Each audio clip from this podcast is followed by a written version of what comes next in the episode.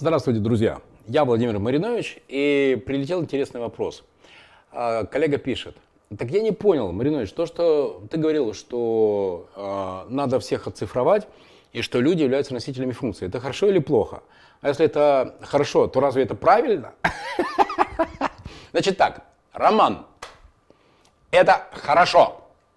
В компании должно быть четко зафиксировано, кто какую функцию выполняет.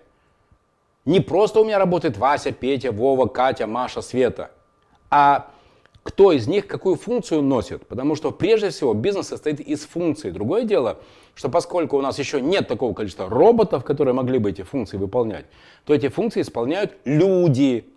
Но эффективность, качество работы этих людей полностью должно быть контролируемо, а для этого нужно прописать бизнес-процессы. Они должны выполнять это четко по бизнес-процессам.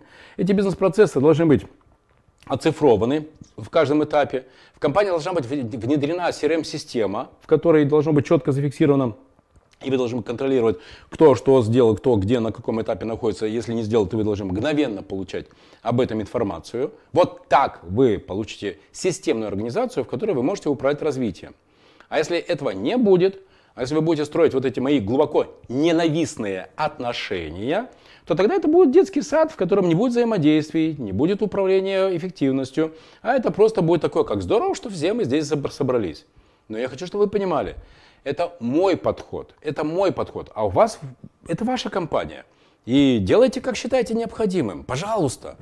Но только хочу сказать, что если вы хотите развиваться, если вы хотите зарабатывать не 300 тысяч, а 500, если вы хотите зарабатывать не 500, а миллион, не миллион, а 3, 3 миллиона или 5 или 10, то других вариантов, как выстроить системный бизнес, финансы, кто за что отвечает, бюджетирование, бизнес-процессы, ключевые показатели. Без этого не выстроить масштабируемую компанию с миллионом, двумя, тремя, пятью, десятью миллионами и больше э, доходов.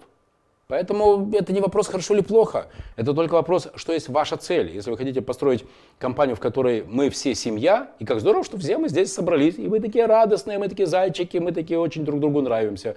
Вперед, пожалуйста, очень хорошо, нормально, это ваш выбор.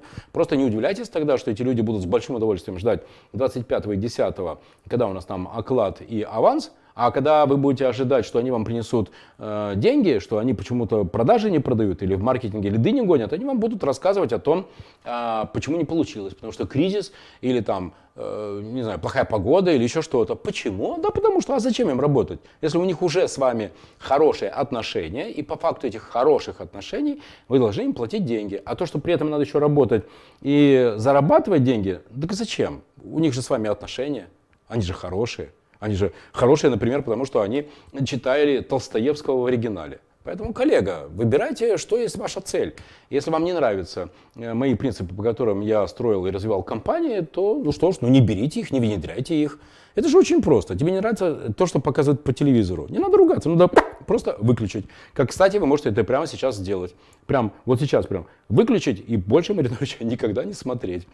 Для всех остальных, друзья, пожалуйста, задавайте ваши вопросы, вы можете меня найти во Фейсбуке, во Вконтакте, в Инстаграме v.marinovich, и я буду всегда вам давать мои ответы из моей реальной практики, из практики моих друзей, создателей миллиардных компаний, потому что каждый из них однажды был маленьким.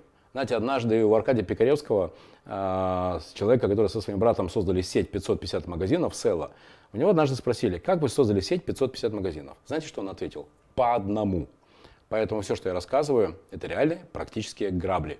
Друзья, спасибо большое. Я Владимир Маринович. Пока. До встречи. Счастливо.